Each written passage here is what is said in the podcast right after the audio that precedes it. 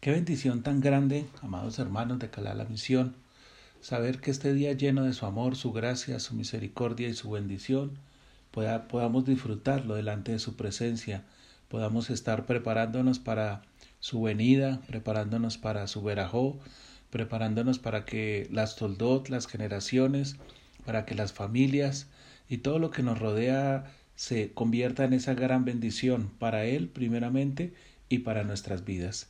Estamos en la Paracha Pinjas. La Paracha Pinjas, como ya hemos venido escuchando las disertaciones de ella, es tan especial y tan hermosa porque muestra realmente el compromiso que puede llegar a tener una persona frente a la revelación que le da el Eterno, frente a aquellas paradojas de la vida que se viven, pero que en circunstancias extremas nos llevan a tomar una actitud correcta o nos llevan a que nuestras emociones sean las correctas delante de nuestras acciones y que la razón nos lleve a entender realmente cuál es el plan y cuál es el propósito que Él quiere.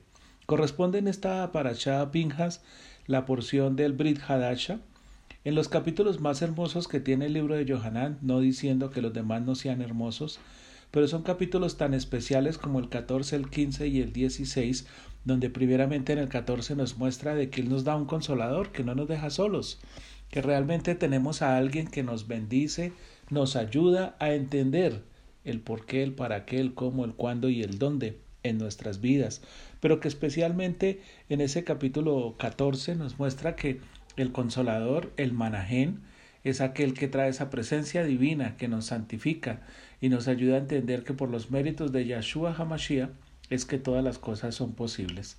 Pero en este capítulo 15 que nos atañe, en esta porción de la, de la parasha, corresponde al momento donde él habla de los frutos. Eh, en el Pasuk 16 dice, no me elegiste vosotros a mí, sino que yo os elegí a vosotros y os impartí esmihat, para que vayáis y produzcáis vino, y vuestro vino permanezca, para que todo lo que pidáis al Padre por mis méritos os lo conceda. Esto es mis bot para vosotros, que os améis los unos a los otros. El verdadero fruto de nuestra relación con Él son dos cosas importantes, el amor, la ajabá, primeramente, y segundo, la sinja, la ajabá, porque a través de ella nosotros entendemos lo que realmente Él siente, vive, lo que realmente Él experimenta todo el tiempo por nosotros, la relación que tiene con nosotros, ese motivo especial que nos lleva a unirnos con nosotros. Muchos de nosotros eh, hemos entendido y recuerdo alguna anécdota que contaba el, el Morello Shiyahu de que cuando la gente comienza a, a volver a este camino, cuando la gente regresa a sus raíces, lo primero que le causa temor es la cantidad de misbot que hay que cumplir. Porque hemos visto que los misbot es la esencia, es el momento espiritual donde nosotros nos podemos acercar a Él, pero no, no son los misbot como tal, y quiero aquí poner un ejemplo. Si yo llego a un país, a cualquier país, lo primero que tengo que conocer de ese país es su ley. Pero su ley me encarcela, su ley me encierra, su ley me restringe, su ley me, me somete, su ley hace que yo no, no, tenga la libertad para hacer ciertas cosas. Por ejemplo, si yo voy a un lugar histórico, en ese lugar histórico yo no puedo tocar nada. Yo solamente puedo ver. Yo quisiera tocarlo, palparlo, eh, sentir la esencia de lo que hay en ese lugar. Pero la ley hace que yo me someta a no tocarlo, si, ni siquiera fotos. Hay lugares que no permiten ni que tomemos fotos.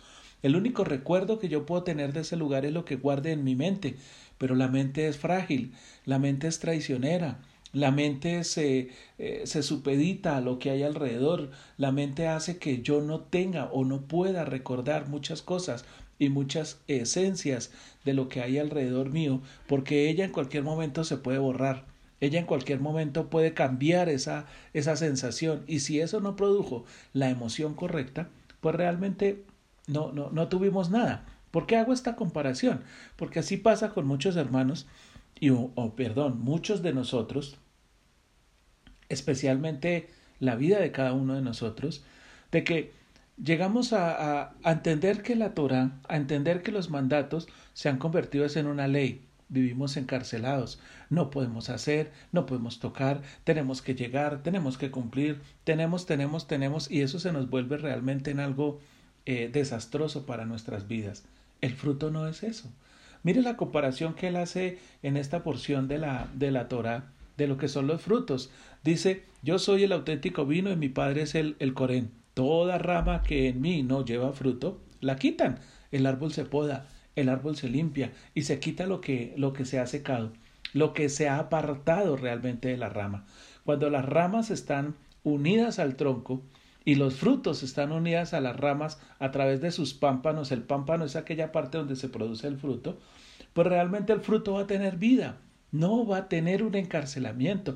El fruto no está encarcelado a ese árbol. El fruto sencillamente está adherido a lo que le da vida. Está recibiendo la emuná, está recibiendo la vida, está recibiendo la porción que hace que él se convierta verdaderamente, si puedo usar la palabra, bueno para alguien porque hay frutos que para mucha gente no son buenos.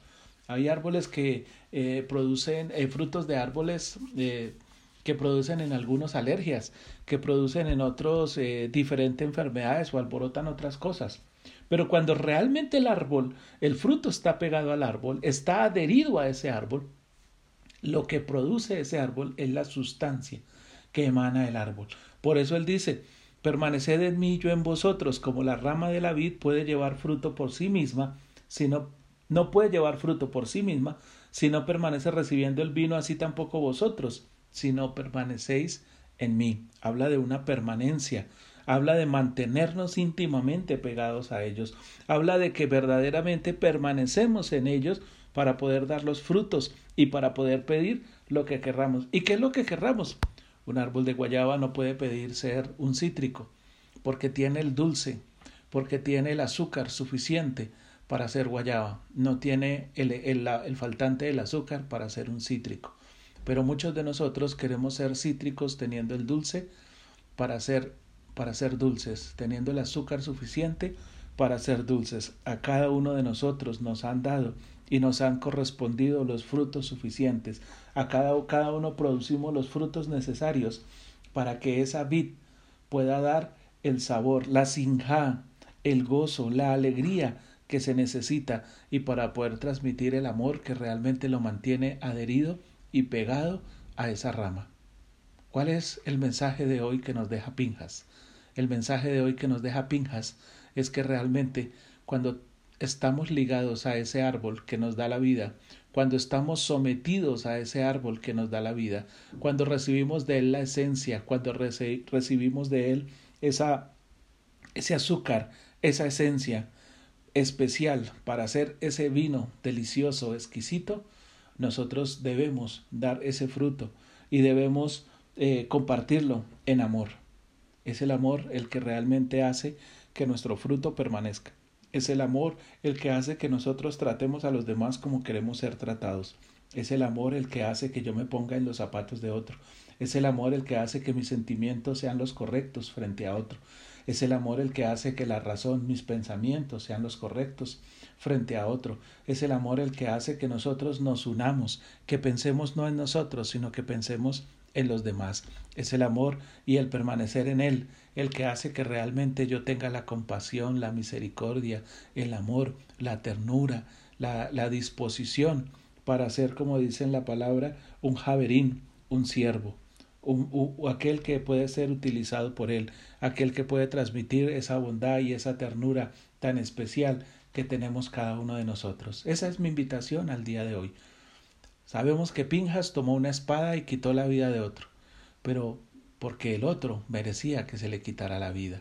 Pero hay muchos a tu alrededor que hoy no merecen que les quites la vida. Hay muchos alrededor que hoy merecen que tú les des la vida. ¿Por qué?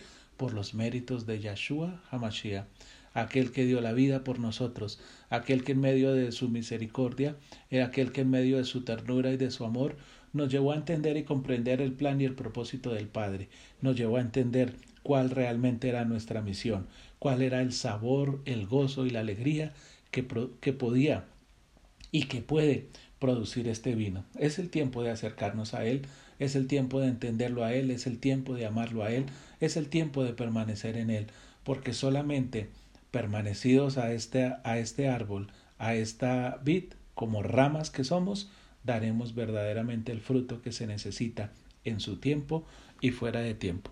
Un Shabbat delicioso próximo que vendrá. Una bendición especial para ustedes, sus familias en esta semana, recibiendo y siendo bendecidos por aquel que tanto nos ama. Shalom.